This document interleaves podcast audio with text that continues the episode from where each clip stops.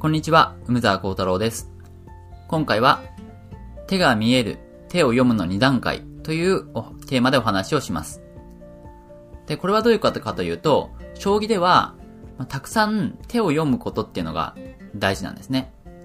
あの、先を読むっていうことでもあるんですけども、そうやって手を読ん、たくさん読んだ上で、次に手を指すと。で、それができる人が将棋が強い人ですね。で、そのこと自体っていうのは結構、あの、知られてるかなと思うんですけども、まあその前段階として、手が見えるっていうことも大事なんです。なので、それはじゃあどういうことなのかって、こういうことについて詳しくお話ししていきます。で、将棋の力というのは、あの、大きく2つしかないんですよってことは、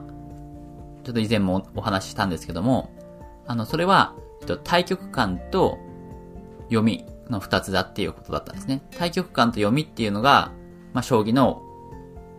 大きな力2つです。2種類しかないと。で、対局感と読みでのうち、対局感については前回まででお話ししたので、今回読みについて話そうっていうことなんですけども、で、読みっていうのも2つあありますよってことで、その読みの2段階っていうのが手がまず見える。そして読むっていうことなんです。で、手が、えっとですね、まず手を読むの方なんですけど、これっていうのはもうすでに結構、これが大事だっていうことは知られてるなって私は思うんですね。で、どういうことかっていうと、例えば、あの、将棋にそんなに詳しくない人とかとも話してる時とかも、よく、あの、聞かれるのが、うん将棋やる人って何手ぐらい先まで読んでるんですかとか聞かれるんですよね。プロって何手ぐらい先まで読んでるんですかみたいな。で、その質問だけ聞いてもよくわかるのが、あの、やっぱり、その先を読むってことは大事だってことは、結構知られてるんだなっていうことですね。あの、やっぱり、こう、先の方まで読むってことが、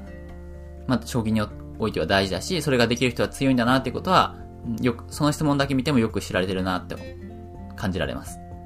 で、あとは、あの、将棋漫画とか見てても結構その、将棋の読みの深さっていうのが大事だっていうことは、なんか感じられる、なんか描写とかがあるんですよ、よく。で、どういうことかっていうと、例えば、こう、主人公が、よしこ、こ、よし、この手でいけるはずだってなんかこう指すじゃないですか。で、そうすると、その対戦相手が、ふふ、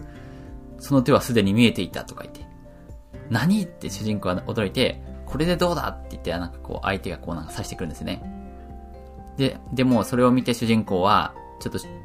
衝撃を受けつつ、ふふ、その手はもうすでに見えていたとか言って、その手はすでに読んでいたって言って、また今度は相手が何って驚いてまたこう、相手刺すと。で、そしたらまたさらに相手が、ふふ、その手は実はすでに見えていたとか言って、で、また何って驚いてみたいな、そういう応酬でこう、どっちが、あの、先まで、深く、先まで読めていたかみたいなのを、勝負みたいになることがあったりします。で、そういう、それ、そういうのっていうのはやっぱりこの、将棋がどれだけ先を読めている、いるか、まあ深く読めているって言い方もしますけども、深く読めているか、それをこう競い合ってるっていうことが描かれてるわけですよね。なんでそういう先をどこまで読めるか、どこまで深く読めるかっていうのが大事だなっていうのは結構もう、まあ知られてるなって思います。なんで今回特にお話ししたいのが、その手が見えるっていう方なんですね。見えると。まあこういう言い方をするんですけど、つまり、見えるって何かっていうと、そういう、その手が、えっと、有、有力な手であるということが分かるっていうことです。言い方を変えると。その手が、いい手であること、有力であることが、こう、直感として分かる。それが手が見えるっていうことなんです。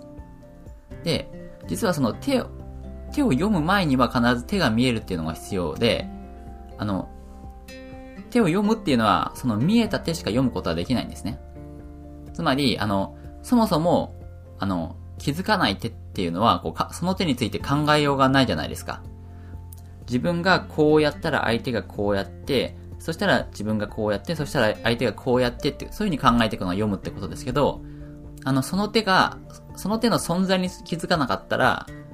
その手については、こう、全く何も考えることができないですよね。なんで、あの、その、手が見えるってことはすごく大事なことなんですよ。見えた手し、人は、まあその、見えた手しか読むことはできないんです。見えた手しか読むことはできない。なので、この見えるっていうのはめちゃくちゃ大事なんですけど、ただちょっと、なんていうんですか、そそこにやっぱり、あんまり、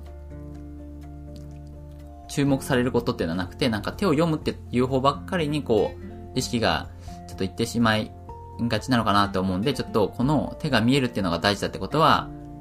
ここでですね、ちょっと強調しておきたいところです。で、で手が見える。その手がこう、いい手であることが、ってことがわかるっていうた、うん、いうのには、まあこれにもちょっと大きく二つあるかなと思ってまして、まあじゃあちょっとわかりやすくこう手が見えない方から説明しますけど、見えないってどういうことかっていうと、まず一つが、この、そもそも気づかないことですね。あの、そういう手があるってことに全く気づいてなかったと。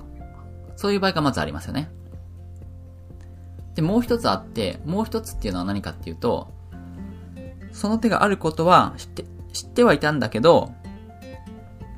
それをすぐに切り捨ててしまったと。だから読まなかったっていうパターンなんですよ。で、この2パターンあるんですけど、まあ気づかなかったらまあ、まあちょっと論外っていうかどうしようもないじゃないですか。まあそういう、その手があることに全く気づかなかったら考えようがないと。まあこれはしょうがないと。じゃあ2つ目の、すぐ切り捨ててしまうっていうのは、これなんで起こるかっていうことなんですけど、まあここがかなりこう、将棋の実力と密接に関わってる部分部分です。どういうことかというと、将棋っていうのはそもそもその切り捨てるっていうのが実は大事なんですね。なんでかっていうと、将棋ってあの、ルール上許される手っていうのはもう無数にあるんですよ。例えば、ある局面では、例えば場合によっては50、50、50手ぐらいあったりするんですよ。50手とか、100手とか、まあそれぐらいこう、ルール上許される手っていうのはあるわけですよね。なんですけど、それ全部読んでたらキリがないんですよ。なんで、将棋で先を読むときには、その良さそうな手っていうのをあらかじめ、まあ場合にもよりますけど、3つとかそれぐらいに絞り込むんですね。で、3つ良さそうな手があって、それぞれをこう深く読んでいって、ど、どの手がいいかなって考えるっていうのが、まあ読みの典型的なやり方です。まあなん、なんで、その、まず最初に3つ選ぶっていう、まあ3つではなくても5個でもまあいいんですけど、そうやっていくつかに絞り込むっていうのをするわけですね。で、その上で深く読んでいくと。なんで、あの、ほとんどの手っていうのは、その最初の、どの手を深く読もうかねっていうところで、切り捨てる必要があります。まあ、切り捨てた上で深く読んでいくと。で、手が見えるっていうことはどういうことかっていうと、その、どの手を読もうかなって絞り込む3つか5個、3つとか、そういう中に、ちゃんとその、一番いい手っていうのを残せるかっていうことなんですよね。で、これができる人っていうのが、手が見える人ちゃんと。で、これができない人っていうのは、いい手っていうのをこう、そもそも、見え、気づかなかったり、あるいは気づいていたとしても、その、読みを切り捨てるところでもう切り捨ててしまう人。これっていうのがちょっと弱い人です。で、ここっていうのは、まあ、正直その、気をつければどうにかなるってもんではなくて、うんと、もう実力なんですね、それが。その、いい手を残せるかどうかで、その手が見、見えて、ちゃんとそれを考えられるかっていうのは、もう、もはや実力です。なんで、どうしようもないんですけど、これができると強いと。例えばあの、最近だと、藤井聡太さんが棋聖戦で、まあ、有名な手で3一銀っていう手があるんですね。で、3一銀っていう手を